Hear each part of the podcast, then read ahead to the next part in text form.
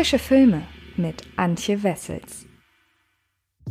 Hallo liebe Freds und herzlich willkommen zu einer neuen Ausgabe des Frische Filme Podcasts. Und wie ihr es bereits lesen konntet auf dem Titel dieser Ausgabe, geht es diesmal um Minari und damit um einen Film, der im ja, diesjährigen Award-Rennen somit die besten Chancen hat, denn egal wo man guckt, ob es nun die Oscars sind oder die Golden Globes oder welcher Preis, welcher Filmgewerkschaft auch immer, Minari im Deutschen mit dem Untertitel Wo wir Wurzeln schlagen versehen, ist immer ganz vorne mit dabei. Und aus diesem Grund habe ich mir den Film einmal angeschaut, um euch zum einen zu erzählen, worum es geht, aber natürlich auch, um euch zu verraten, ob denn diese ganzen Lobeshymnen, ob die denn soweit gerechtfertigt sind. Und was ich dazu sage. Das erfahrt ihr, nachdem ich euch kurz darüber, ja, etwas erzählt habe, worum es denn in dem Film denn überhaupt geht. Denn im Mittelpunkt steht Jacob, gespielt von Stephen Yoon, der beschließt, mit seiner koreanisch-amerikanischen Familie aus Los Angeles auf eine kleine Farm in Arkansas zu ziehen. Während er die wilden Ozarks als das gelobte Land ansieht, fühlen sich seine Frau Monica, gespielt von Ye Rihan, und die Kinder David, gespielt von Alan Kim, und Anne, gespielt von Noel Kate Cho, fremd in der neuen Heimat. Das Zusammenleben der Familie wird urplötzlich auf den Kopf gestellt, als die schlaue, schlagfertige und unglaublich liebevolle Großmutter Sonja, gespielt von Yu Jung Yoon, ihre Heimat Korea verlässt und zu ihnen in die USA zieht. In ihrem neugierigen, aufmüpfigen Enkelsohn David findet Sonja mit der Zeit einen Verbündeten. Zusammen gelingt es ihnen, das magische Band zwischen den Familienmitgliedern trotz aller Rückschläge und Schwierigkeiten immer wieder neu zu knüpfen und ihnen dadurch den Weg in eine hoffnungsvolle, gemeinsame Zukunft zu ebnen. Wie gefällt deinem Vater die neue Farm? Pflanzt er schöne Sachen an? Macht das gut? Ja. 미국 애들은 할머니랑 같이 방 쓰는 거 싫어한다던데. Ich mag Oma aber nicht. 걔는 안 그래요. 한국애니까. Oma riecht nach Korea. Hey! Wie bitte? Oma riecht?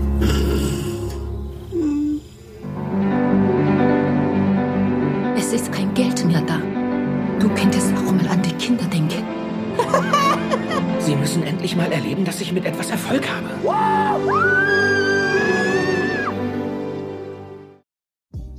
Lange bevor sich Minari, wo wir Wurzeln schlagen, durch seine unzähligen Nominierungen, allein sechs für den Oscar, langsam ins Bewusstsein der breiten Wahrnehmung vorarbeitete, war Lee Isaac Chungs Einwandererdrama kontroverser Bestandteil filmischer Berichterstattung. Der Grund? Das Projekt erhielt Anfang des Jahres eine Nominierung als bester fremdsprachiger Film bei den Golden Globe Awards, obwohl ein nicht unerheblicher Anteil der in Minari gesprochenen Sprache Englisch ist.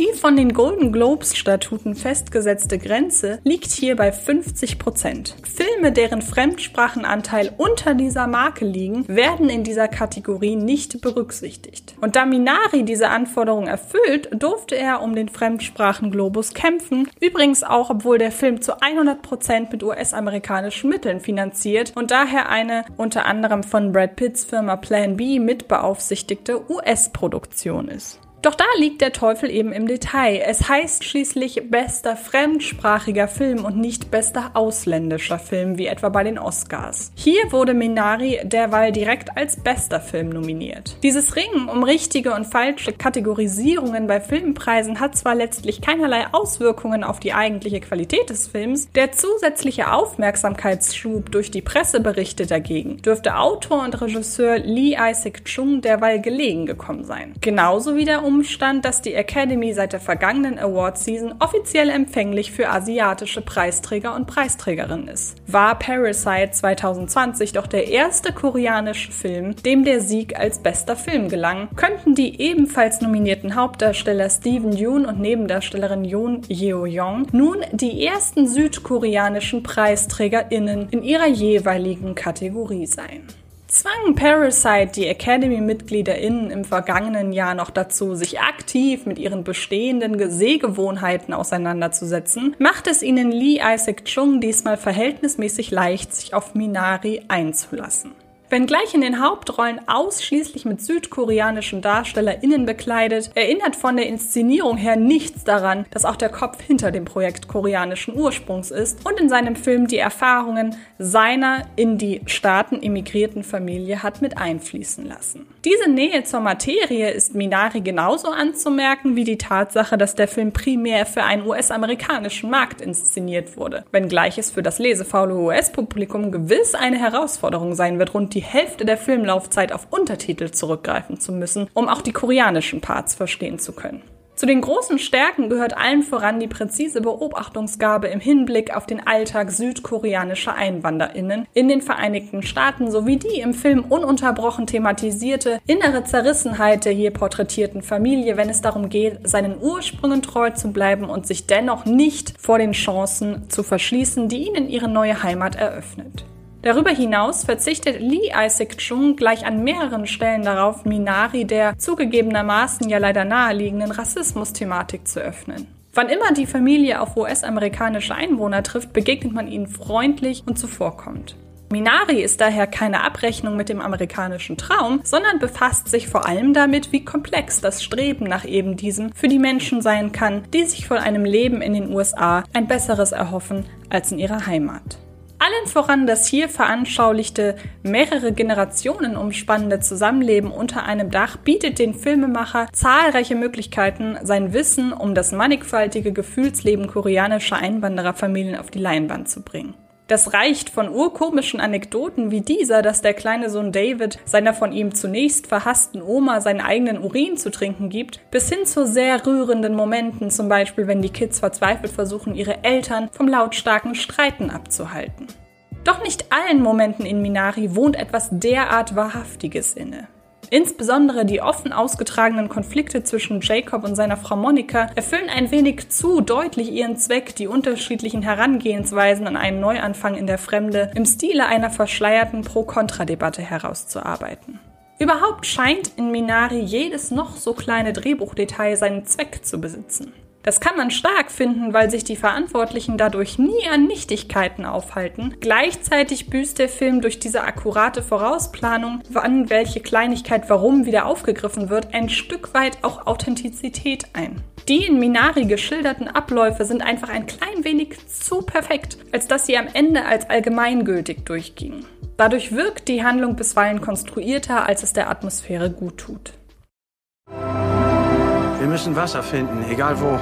Wenn wir die Erde nicht nass kriegen, verlieren wir die Ernte.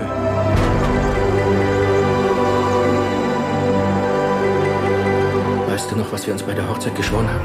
Dass wir nach Amerika gehen und uns gegenseitig retten. Ich weiß es noch.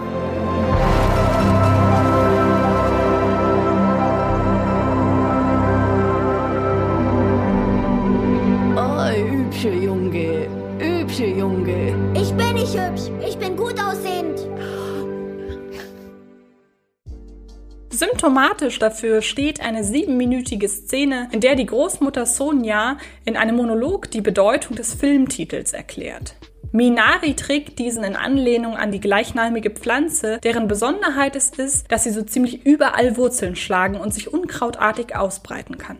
Lee Isaac Chung lässt Darstellerin Yoo Jung-yoon dieses eigentlich für sich sprechende symbolische Bild von der koreanischen Familie, der es auch in der Fremde gelingen kann, Wurzeln zu schlagen, nicht bloß detailliert und mehrfach ausformulieren, sondern bebildert die Szene obendrein damit, dass Sonja Samen der Minari-Pflanze an einem Bach aussät, woraufhin eben dieser Bach in der allerletzten Einstellung des Films über und über mit Minari-Ranken übersehen ist. Es mag gekonnt geschrieben und inszeniert sein, wie Chung diesen feinen Final Shot im ersten Filmdrittel vorbereitet, um in den letzten Filmsekunden den Kreis zu schließen. Und doch unterstreicht auch diese Entscheidung, erst recht in Kombination mit der penetrant vorgekauten Bedeutsamkeit des Titels, wie stark Minari die Sehgewohnheiten eines breiten und eben primär US-amerikanischen Publikums bedient.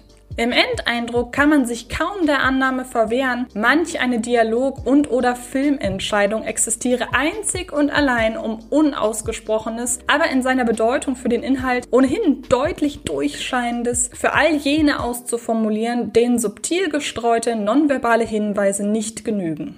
Es hätte mich nicht gewundert, hätte Lee Isaac Chung im Finale auf so etwas wie einen erklärenden Voice-Over gesetzt, um die Moral der Geschichte noch einmal zusammenzufassen. Ganz unabhängig davon, wie viel von diesem Plan seine kreative und wie viel eine kalkulierte Produzentenentscheidung gewesen wäre.